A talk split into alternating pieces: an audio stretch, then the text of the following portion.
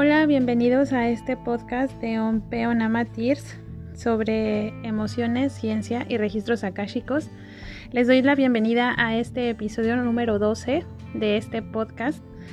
Y el día de hoy vamos a platicar de un tema que se llama, que lo titulé La realidad inducida. Y esto es, bueno, esto surgió a raíz de que empecé a escribir una historia aparentemente de ciencia ficción y que realmente cuando la estaba escribiendo fue como algo que dije, qué interesante, se parece mucho a, a cosas que vivimos en nuestra vida diaria. Y ciertamente me hizo reflexionar sobre muchas cosas que vivimos, sobre muchas cosas que conceptualizamos en nuestra vida diaria, en nuestro día a día, y que prácticamente vivimos bajo ese régimen y bajo esos conceptos mentales todo el tiempo. Pero bueno, este, les voy a leer esta historia, ahora sí se las voy a leer y después me gustaría que hiciéramos unas reflexiones. Bueno, empieza así. Hace mucho tiempo en un planeta muy parecido al nuestro existía una raza de superhombres. Sus, características físicas eran idénticas a las que tenemos nosotros. Dos ojos, dos brazos, dos piernas, una cabeza. Esta raza de superhombres tenían poderes muy especiales, poderes que solo esta raza en todo el universo tenían capacidad de tener. Entre los poderes más asombrosos que tenían era la libertad de decidir sobre su propio destino y realidad. Ellos tenían la habilidad de que sucediera en su vida las cosas que ellos querían, siendo deseos de equilibrio y amor, sin involucrar el mal de otras personas ni tampoco de su desequilibrio emocional. Otros de los poderes más increíbles es que podían atravesar paredes, es decir, que su materia la podían transformar en un estado andicular, haciendo que pudieran llegar más allá de los límites físicos a gusto de ellos en el momento que así lo desearan. Con respecto a su forma de comunicarse, era de diversas formas. La más rápida y efectiva era la comunicación vía telepática, donde no necesitaban hablar con palabras, sino que simplemente el pensamiento de una persona se transfería a otra sin necesidad de que hubiera malos entendidos. Siempre se sabía con precisión lo que la otra persona sentía y quería decir. Definitivamente el habla también se empleaba, pero solo como una forma de comunicación recreativa, como por ejemplo para cantar y emitir sonidos armónicos de sanación. Ellos no tenían limitaciones físicas, no importaba si la persona con la que querían comunicarse estaba del otro lado del mundo o en otra dimensión. Eso no importaba. Solo bastaba que esa energía estuviera presente en el universo para poder comunicarse a gusto de quien lo quisiera. Tenían doctrinas muy distintas, sabían que todos eran parte de una misma conciencia y que cada uno de ellos era la manifestación de una posibilidad infinita de la misma conciencia, y que al ser parte de esa conciencia, también tenían la conexión con la misma. Eso daba pie a que podían transformar sus pensamientos y emociones en cuestión de milisegundos y a su vez en su cuerpo.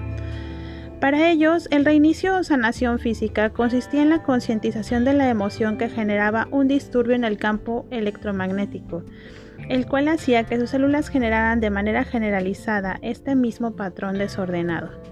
Al concientizarlo, generaban un reinicio emocional a base de pulsos electromagnéticos generados dentro de su aura y súbitamente el reinicio se llevaba a cabo en equilibrio y conciencia.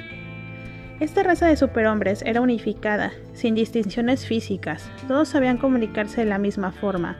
Había niveles jerárquicos, pero eran de acuerdo con el conocimiento emocional personal, jamás el mental. La jerarquía dictaba el manejo de su propia energía y de su concientización y conexión con la fuente divina, a través de su manejo emocional y por lo tanto de su vibración emocional emitida por el campo electromagnético áurico. Tenían amplia comunicación con seres del mismo planeta, tales como árboles, plantas y animales, y tener una amplia conexión con su planeta, con sus elementos vitales como el aire, tierra, fuego y agua, los cuales dictaban una parte importante del mecanismo de equilibrio del planeta en su cuarta dimensión. En esta raza había diversas leyes, pero la principal de todas era el respeto hacia los demás, generando la independencia física y emocional de las personas, sin necesidad de poseerlas o de atarlas a una realidad distinta que la de su corazón y sus propios deseos. Todo era sin transgresión, sin ataduras. Las leyes secundarias eran las que dictaban el corazón de cada persona, conectada directamente con la fuente de conciencia de luz y amor. Eso hacía que las enfermedades no existieran. Sobre el lado oscuro de las personas, el ego era un tema necesario en la vida de cada uno de ellos. El ego fungía solo como un pequeño disturbio en las emociones que eran fácilmente reconocido y trabajado con tranquilidad. Era como aquella pequeña mancha de la camisa que podía ser identificado con transparencia y aprendido con rapidez. Los superhumanos tenían la habilidad de transportarse dentro de sus propios huevos áuricos sin necesidad de utilizar medios de transporte exteriores que no fueran exclusivamente los generados a partir de su energía propia, sin robarla de otros. Esta raza de superhumanos tenía una cantidad impresionante de poderes y habilidades. Su planeta estaba en equilibrio y amor siempre, sin contaminación y en completa libertad de su vida y de su proceso de aprendizaje sobre de ellos mismos siempre enfocados en disfrutar y aprender de la experiencia tan inmensa de simplemente vivir. Un mal día, un ser habitante de dimensiones inferiores encontró un atajo a la dimensión de los superhombres. Los observó y se maravilló de todos los múltiples poderes que tenían, y más aún, que en esa dimensión había seres que podían proveer a él y a sus otros compañeros de dimensión oscura de la energía vital que los permitiría seguir viviendo en ese universo. En dimensiones inferiores, los seres oscuros decidieron cortar con la fuente primordial, fracturando el fractal universal y generando un fractal paralelo al positivo, todo parte de la misma conciencia, pero en dualidad y haciéndose consciente de sí misma, pero en baja vibración. Al cortar el fractal de la fuente primordial, dejaron de recibir de la fuente divina la energía vital del universo, la energía que proveía de vida y existencia, pero también de poderes especiales. Ellos con sus decisiones en paralelo decidieron dejar de recibir esta energía vital que hacían que entraran en conflicto amenazando su propia existencia. Para evitar su irremediable desaparición, decidieron buscar la forma de alimentarse y eso era a partir de la energía, que es la gasolina vital del universo, de los seres que aún tenían contacto con ella. Cuando lograron la conexión con la dimensión de los superhombres, se maravillaron de la cantidad de energía vital que cada ser humano tenía, pero los superhumanos conscientes de sus propios dones y habilidades jamás darían su poder y energía vital de manera sencilla. Estos seres tenían que idear la forma de hacer que de manera voluntaria y por libre albedrío entregaran los superhumanos su poder a los seres oscuros. Bajo esta premisa, los seres oscuros idearon un plan, al que le llamaron plan de inducción de exteriorización. Este plan consistía en diversos mecanismos de inducción que crearían sobre los superhombres para que de manera voluntaria entregaran ellos su poder y así alimentar a estas razas de bajas frecuencias. El plan de inducción de exteriorización consistía en diversos puntos y fue afinándose poco a poco conforme las circunstancias se fueron dando. El plan central se enfocaba en la división prioritaria de todos los seres. La división ante todo fue el plan central. Todos los submecanismos del plan irían dirigidos a la ruptura de la cohesión de todos los superhombres, al pegamento que los mantenía unidos como un fractal, pero a la vez diferentes en cada uno de sus puntos. Ese pegamento maestro al que le llaman amor. De este plan se derivaron todos los posibles submecanismos, entre los que destacaré algunos. La creación de regiones o países, la implementación del lenguaje hablado y por lo tanto la creación de diferentes lenguas, letras y formas de comunicación acorde a los países o regiones creadas la manipulación genética de los superhombres, los cuales permitieran que se vieran diferentes en color de piel, ojos y complexión corporal. Para este fin, se trabajó en diferentes resultados con sus variantes. La creación de las nuevas variantes de alimentación, cambiando la alimentación consciente energética por la alimentación física y procesada, la creación de un sistema filosófico político en el que el valor de las personas se basaba en lo que mentalmente sabían y no en su sanación espiritual y emocional, generando pequeños incentivos como escalar a nivel social y un nuevo sistema de adquisición energético extra. El nuevo sistema de adquisición energética se centraba en la necesidad de obtener más cantidad de energía a través de objetos físicos que brillaran, para este punto, la sociedad de los superhombres estaba cambiando su idea de la importancia del saber mental que el emocional, y la introducción de ese sistema de adquisición energética extra empezó a tomar mayor poder, en donde la persona que tuviera más cantidad de objetos brillantes tenía mayor rango en la escala social. Este mecanismo empezó a tomar mucha fuerza, ya que en un punto los superhombres empezaron a entregar su energía para poder obtener mayores objetos brillantes. Con estas acciones se creó el nuevo sistema financiero, en donde a los objetos brillantes se les dio el nombre de dinero, el cual empezó a representar la energía de los superhombres dándole valor a su energía y limitando su energía ilimitada. Este mecanismo fue el más dañino de todos, debido a que ahora en la mente de los hombres su energía invaluable e ilimitada ahora tenía valor y límite, generando pobreza física y peor aún, la espiritual. Este mecanismo de inducción se convirtió en el más importante de los mecanismos de entrega de energía, en donde los seres humanos entregarían en cuerpo y alma día y noche de su energía para poder proveerse de alimento y de una vida cómoda, el cual también era otro mecanismo de inducción.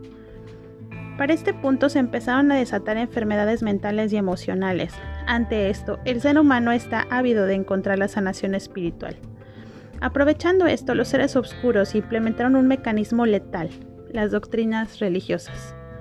Las doctrinas religiosas tienen un doble propósito, no respetar el proceso propio e individual del ser, generando por ende apego, inseguridad emocional y miedo. Estas tres emociones negativas, tan letales y nocivas, generaron desconexión total con la fuente. Los superhumanos ahora estaban más lejos de la fuente que nunca. De las doctrinas religiosas se derivó otro mecanismo más fuerte aún, que es la educación y las buenas costumbres. Este mecanismo consistió en generar patrones establecidos de conducta y comportamiento y obligar a todo superhombre a encajar en cada patrón. Obvio, estos patrones estaban enfocados en alimentar aún más vacíos emocionales y emociones negativas. Los mecanismos de inducción también fueron enfocados en que fueran olvidados y borrados del mapa las habilidades que en algún momento tuvieron los superhombres, con esto se reescribió la historia, se ocultaron escritos invaluables sobre estos temas y se da pie a la implementación de doctrinas filosóficas políticas para el manejo de las masas como un ganado de ordeña energética. Para este momento, los superhombres habían perdido todos sus poderes, o bien se habían olvidado de ellos, entregando energía de manera brutal e ininterrumpida a seres oscuros que a su vez manipulaban a seres humanos cada vez más débiles emocionales. Durante todo este proceso, seres de luz fueron enviados para ayudar a los superhombres. Sin embargo, sin embargo, muchos no tuvieron éxito. Los mecanismos de inducción habían generado vacíos energéticos en el aura de los hombres, que a su vez fueron sustituidos por entes de baja vibración, que manipulaban a los hombres, haciendo que descalificaran todo aquel intento de despertar de su propia conciencia. Sin embargo, no todo se perdió. Hubo muchos hombres que no aceptaron la ayuda, pero hubo muchos otros que sí. La ayuda tenía que ser aceptada desde el corazón, respetando el libre albedrío de los hombres, concientizando al hombre de que su ayuda está en él mismo. Cuando llegó la ayuda se libró una batalla épica, una batalla que se está dando en diversas dimensiones al mismo tiempo, en cada superhombre. La guerra, así como la victoria, solo se puede dar en el interior de cada ser humano, generando cambios abruptos en su realidad. La misma ayuda también ha sido atacada, haciendo creer al superhumano que llegará alguien a que resuelva todo sin que él mismo mueva un solo dedo. Pero no es así. Si así fuera, no se estaría respetando el libre albedrío de cada ser humano y por lo tanto tampoco su propia energía. Sería como caer en el mismo mecanismo generado por energías obscuras. Esta historia continúa, y a partir de aquí, la historia se escribe de acuerdo con cada superhombre. Lo que sigue de esta historia nos toca contarlo a cada uno de nosotros. El punto de esto es que tengamos una reflexión. ¿Qué otro mecanismo de inducción se les ocurre que podemos anexar a esta historia? ¿Cuál creen que sería el más letal? ¿Y creen que la situación actual, así como la pandemia, se pueda adaptar a esta historia? Y como una idea para que podamos completar esta historia, les aconsejo, les aconsejo que vean a su alrededor, porque ciertamente todo lo que vemos a nuestro alrededor es una verdadera inspiración para poder completar esta historia. Y bueno, hasta aquí está esta parte de la historia, de la realidad inducida. Y definitivo quiero dejar esto, estas preguntas que hice al final para que las reflexionemos todos en conjunto o de manera individual y saber qué otros mecanismos de inducción podrían agregar a esta historia. Y algo más interesante todavía es qué es lo que ya nosotros creemos como parte de algo nuestro, algo propio, y que lo acatamos al pie de la letra y que nosotros ni siquiera estamos conscientes de, que realmente eso es un mecanismo de inducción. Es muy interesante saber y darnos cuenta de que esta historia, a pesar de ser ciencia ficción, es una historia que se parece demasiado a nuestra realidad. Y se parece bastante porque muchas de las cosas que pasan ahorita, justamente el sistema financiero, por ejemplo, está diseñado específicamente para que nosotros pensemos que el dinero lo tenemos muy limitado y que toda esta, esta parte de la limitación energética del dinero a través del dinero hace que genere pobreza, hace que nosotros pensemos en esta pobreza, porque al momento en que sabemos que este dinero es limitado, pues automáticamente empezamos a generar pobreza. Eso es por ende. Y así podemos hablar de cada uno de los mecanismos de inducción y muchas otras cosas más. Definitivamente quisiera agregar a, más episodios, platicar de cada uno de estos sistemas de, estos mecanismos de inducción de poder desmenuzarlos, de poder entenderlos más fácilmente, pero darnos cuenta de que la importancia de que nosotros sepamos a qué mecanismo de inducción estamos sirviendo o estamos entregando es muy importante para poder concientizarlo y después trabajar en generar una realidad que nosotros querramos. Porque ustedes no me van a dejar mentir. La mayoría de los mecanismos de inducción o de las cosas que vivimos en esta vida son producto del capricho de alguien. Es producto de alguien o alguienes, por decirlo así, que quieren que hagamos ciertas cosas y no vamos muy lejos. Cuando estamos en las oficinas, por ejemplo, nos tenemos que muchas veces a cuadrar, digámoslo así, con lo que nuestro jefe nos diga y que nos podemos dar cuenta que la mayoría de las cosas que los jefes piden realmente no es algo que realmente sea necesario o que realmente sea trascendental para el objetivo del trabajo que estamos llevando a cabo, sino que es prácticamente un capricho emocional de cada uno de ellos. Entonces nosotros estamos entregando energía al por mayor a los caprichos o vacíos emocionales de cada jefe, ¿no? Esto es por hablar en una escala más cercana a la nuestra, ¿no? Pero esto se trabaja a escala, a escala global. Y es que toda nuestra vida está encajando justamente en los patrones, en patrones establecidos. Cuando la realidad es que todos somos relativos y cada patrón no sirve absolutamente de nada, porque cada uno de nosotros somos distintos, cada uno de nosotros tenemos la forma y las decisiones de poder generar nuestra propia realidad. Definitivo se los dejo a su consideración, se los dejo para que hagan una un examen de conciencia de a qué mecanismo de inducción están entregando mayor energía. Bueno, suponiendo que esta historia puede ser verídica o puedes, podemos dejarlo en que esta historia es únicamente ciencia ficción. Eso ya se los dejo a su consideración, a lo que ustedes y cada uno de ustedes decida cómo ver esta historia, como ciencia ficción o como algo que sucede, o como algo que puede estar pasando mitad y mitad. Esto es parte de lo que cada quien decida, pero definitivo si lo toman por el lado que se parece mucho a nuestra vida, pues reflexionenlo, reflexionenlo y trabajenlo. Trabajen lo que quieren generar en su vida, porque está bien, tenemos trabajo, no tenemos trabajo, ¿y para qué queremos el trabajo? ¿Para sobrevivir? ¿Para vivir? ¿Y la felicidad dónde queda? ¿Realmente el trabajo nos va a dar la felicidad? Eso también es otra pregunta que se las dejo a su consideración. Y definitivo les debo más episodios de mecanismos de inducción porque a mí también ya me pareció bastante interesante todo esto y que definitivo tiene que ver con emociones. Todos estos mecanismos de inducción son precisamente induciendo las emociones de cada ser humano. Las emociones que no hemos sanado, porque un mecanismo de inducción entra en la medida en que uno decida, en que uno sane, en que uno trabaje todo lo que tiene que trabajar en su interior. Y que es algo más fuerte porque una vez que el mecanismo de inducción entra en una persona y esa persona no lo sana, se va a las generaciones posteriores y así se va haciendo una bola de nieve gigante. ¿Por qué? Porque cada generación entrega energía y cada generación coopera para que esa bola de nieve se haga más grande. Pero bueno, se los dejo hasta aquí y pues les agradezco muchísimo por haberse dado el tiempo, estos 20 minutos de haber escuchado este episodio. Espero que les guste y haya un video de esto precisamente, este nada más que en un video. Por ahí tengo un tráiler en Facebook y en YouTube. Igual en la página de Ompeon Amatirs. Y si tienen alguna duda o algo, pues escriban sus comentarios. Y también está el correo de Ompeon Amatirs que es tirs.gmail.com. Que estén muy bien, les mando un abrazo enorme y nos vemos pronto.